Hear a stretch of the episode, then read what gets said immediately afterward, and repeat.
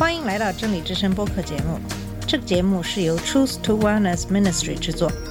在这个节目里，我们要从一个不一样的角度向你介绍圣经和基督，带你走进一个属灵的世界。我们的节目在每个星期二、四、六更新，欢迎你的收听和关注。all the colors of the rainbow.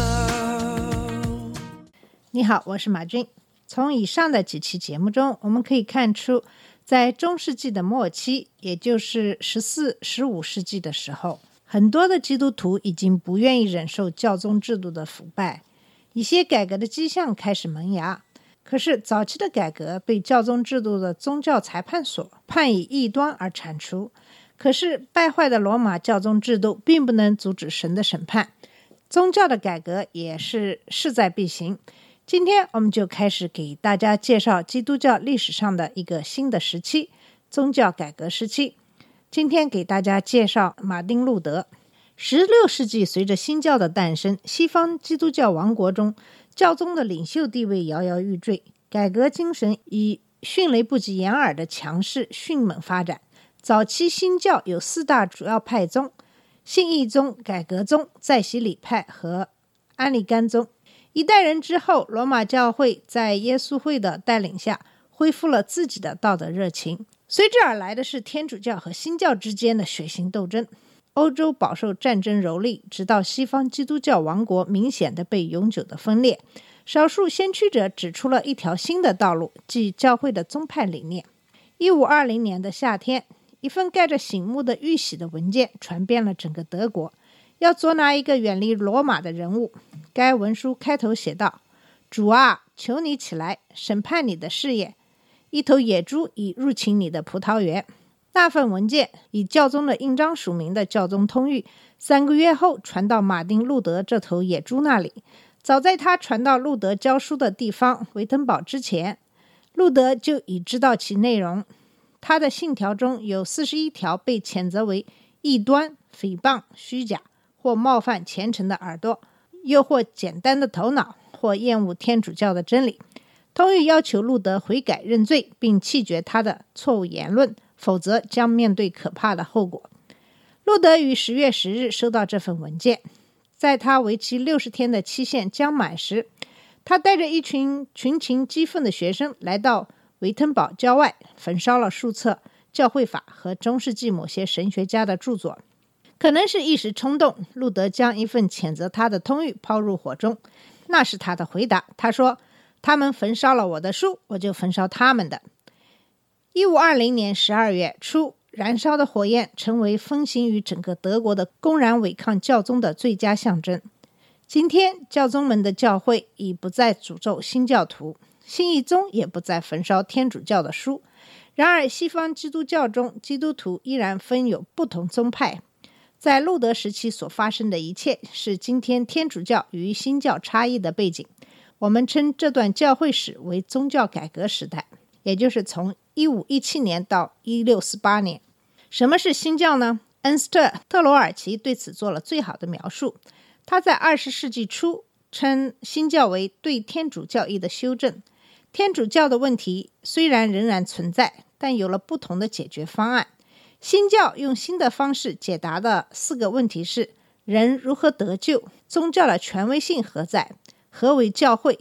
基督徒生活的真谛是什么？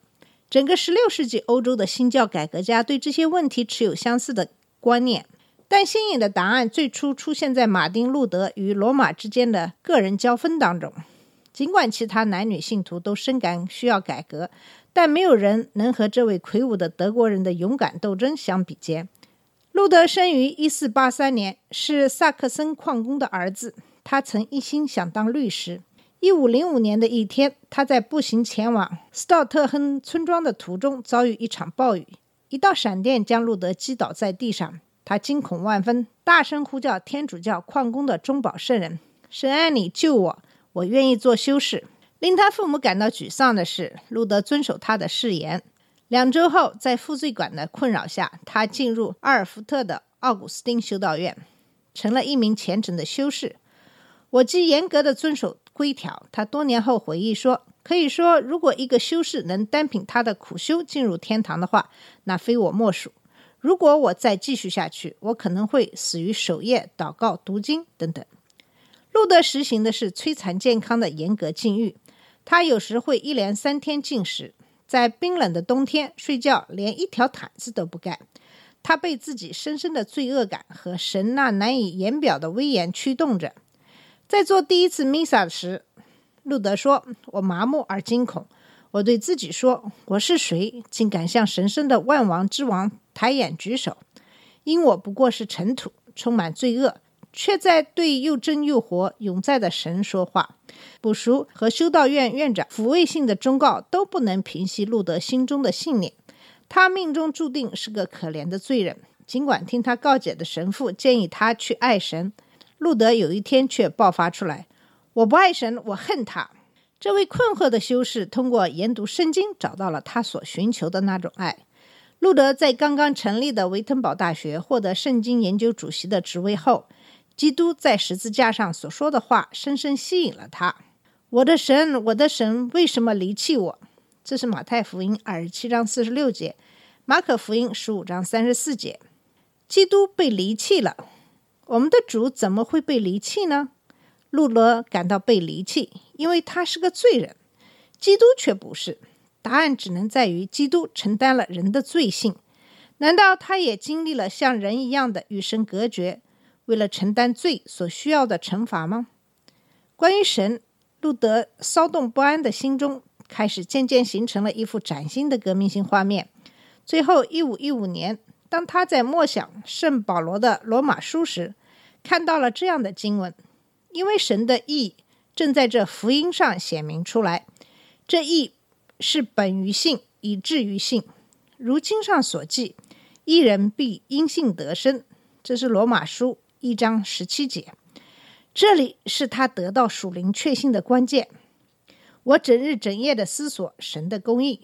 路德后来回忆说，终于有一天看到了神的公义和“一人必因信得生”这两句话之间的关系。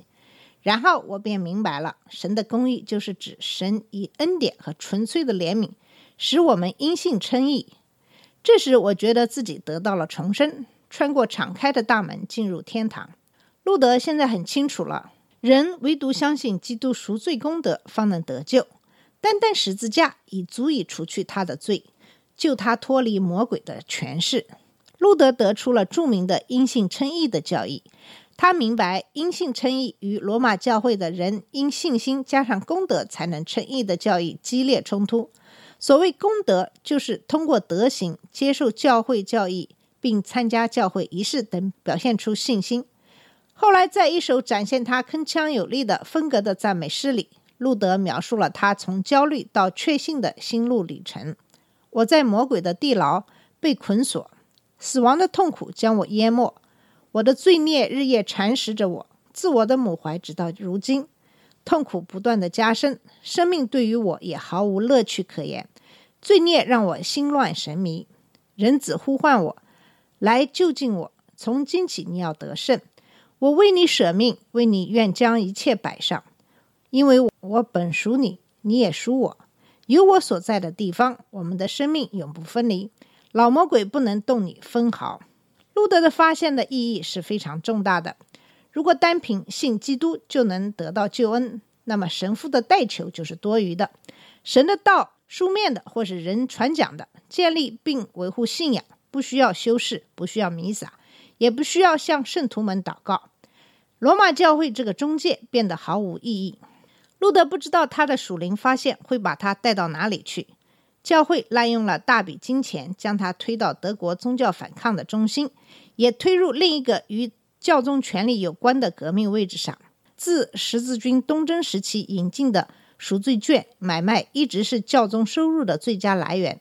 为交换善行，经常的捐助有价值的事业，或到圣地去朝圣。教会会取出功德库，免去罪人的补赎行为。这个功德库包括基督在十字架上牺牲所积累下来的恩典和诸圣人的德行。大多数时候，狂热的赎罪券布道人使赎罪券显得具有某种魔力，好像一件善行，特别是一次捐助，必然会得到回报。无论做这些事的人的灵魂状况如何，对罪的悔改完完全全而又轻而易举的被忽略了，这令路德深为担忧。凭着他对信仰的新认识，路德开始在他的讲道里批评赎罪券神学。他的不满在一五一七年明显的增多了。其实，在那个时候，教宗发起完成建造罗马圣彼得大教堂的筹款运动。多米尼克会的约翰·泰切尔正在德国的大部分地区布道，作为捐献的交换。泰切尔夸口说，他会给捐献者一张赎罪券，这张赎罪券甚至连死后都有效，能使灵魂从炼狱中解脱出来。只要钱币在保险箱里叮当一响。他模仿着钱币的叮当声说：“灵魂叮当一声就从炼狱里跳出来了。”对路德来说，泰彻尔传播的是坏的透顶的神学。他迅速草拟了九十五条用来进行神学辩论的命题。一五一七年十月三十一日，按照大学里的流行做法，他把这些命题贴在维滕堡的城堡教堂的大门上。这些命题认为，赎罪券不能除罪，也不适用于炼狱。它是有害的，因为它在捐献者心中诱导出一种错误的安全感。宗教改革的星星之火就这样被点燃了。很快，德国的多米尼克会会士向罗马控告路德，说他是一个散布危险教义的罪人。梵蒂冈一位神学家发表了系列反命题，认为任何指责赎罪券的人都犯下了异端罪。路德起初愿意接受罗马的最终判决。这时，他开始坚持以圣经为根据，证明那个神学家错了。他甚至质问起罗马教宗对于炼狱的权威。一五一九年，路德与神学家约翰·艾克在西比莱大学进行了十八天的大辩论。路德不加思索地说：“公会议有时也会出错，教会或教宗都不能设立信仰条款，这些条款必须来自圣经。”由此，路德从他的第一个信念。唯独因信基督得救，转入第二个信念：基督徒信心与行为的标准是圣经，而非教宗或公会议。艾克并没有忽视路德与约翰胡斯的相似之处。莱比锡辩论会过后，他转而请求罗马教宗宣布路德为异教徒。路德反过来决定发表系列小册子，由此将他的案件陈明在德国人民面前。在《告德意志族贵族书》中，这位改教主。将呼吁公侯们纠正教会内部的弊端，收回主教和修道院院长的财产和世俗权利，并且实际上建立一个全国性的德国教会。好了，我们今天的节目先到这里。呃，今天给大家讲的是马丁·路德和新教主义。在下期节目里，我们会继续这个话题。谢谢你的收听，我们下次节目再见。这里是真理之声播客节目。真理之声是 Truth to Wellness Ministry 旗下的一个节目，由 Truth to Wellness Ministry 制作和播出。如果你有什么想跟我们分享，请给我们发电子邮件，我们的邮箱地址是 truth to wellness at gmail dot com。你也可以直接去我们的网站 www dot truth to wellness .com 浏览更多的信息。下次节目再见。